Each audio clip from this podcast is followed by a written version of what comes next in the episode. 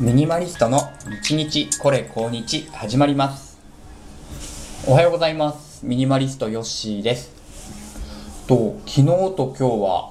東北の方はちょっと雨模様ですね。今日も夕方あ今日もですね朝から少ししとしとと雨が降ってまして曇り空。えもうこれあの雨さえ降ってなければすごい過ごしやすい天候なんですけど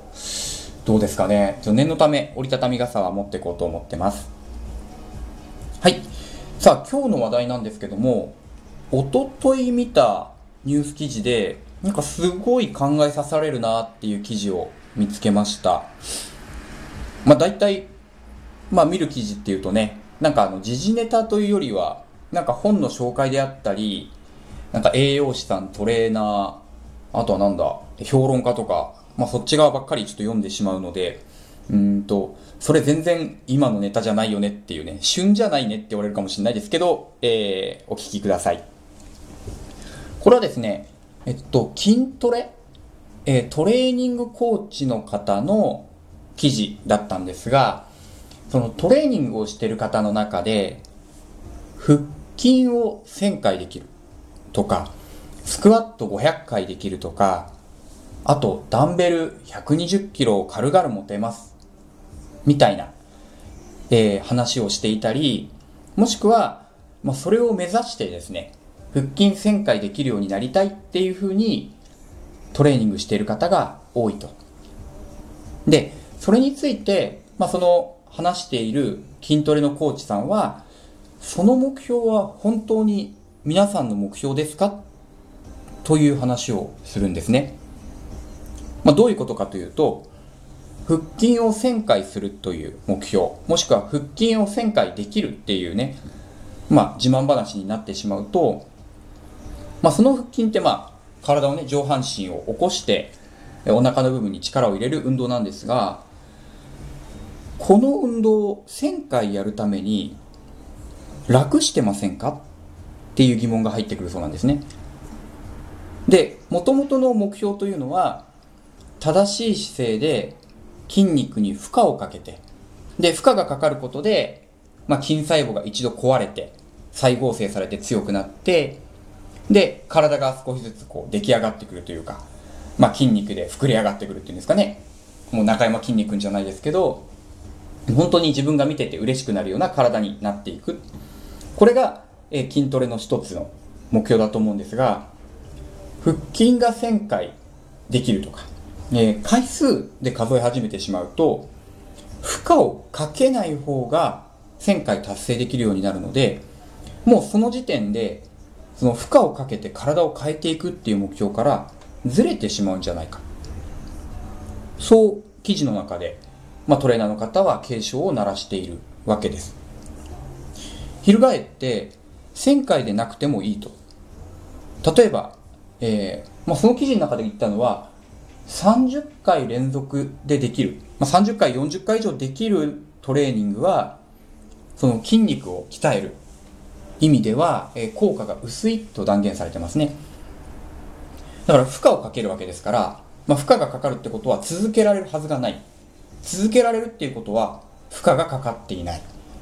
だから、その人は成長しない。というふうに、まあ、論理的に話をしてるわけです。ちなみになんですけど、えこの記事はですね、えー、論理的って言いましたよ。ロジカルトレーニングとかっていう本の紹介記事でした。まあ、要はそれその本読んでねっていう記事だったんですけど、うん。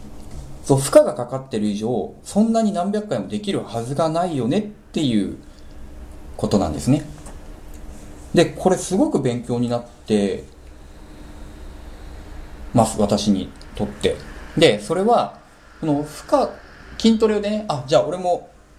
腹筋1000回目指すんじゃなくて30回やろうとか、そういうことではなくてですね、例えば本の勉強とか、仕事で何か学ぶときも、そうじゃないかなって思ったんですよ。例えば、えっと、仕事で何か学ぶ。で、例えば本を5冊読みましたっていう5冊読んだ、10冊読んだって例えば言えるじゃないですか。まあそんなの本屋で本買ってくればお金さえあればできるので、そうなるんですけども、例えばその中で、何一つ新しい情報が入ってこなかったと。あ、これも知ってる、あれも知ってる。あー、まあまあそうだよね、こういうことあったよね。おしまいってなってしまうと、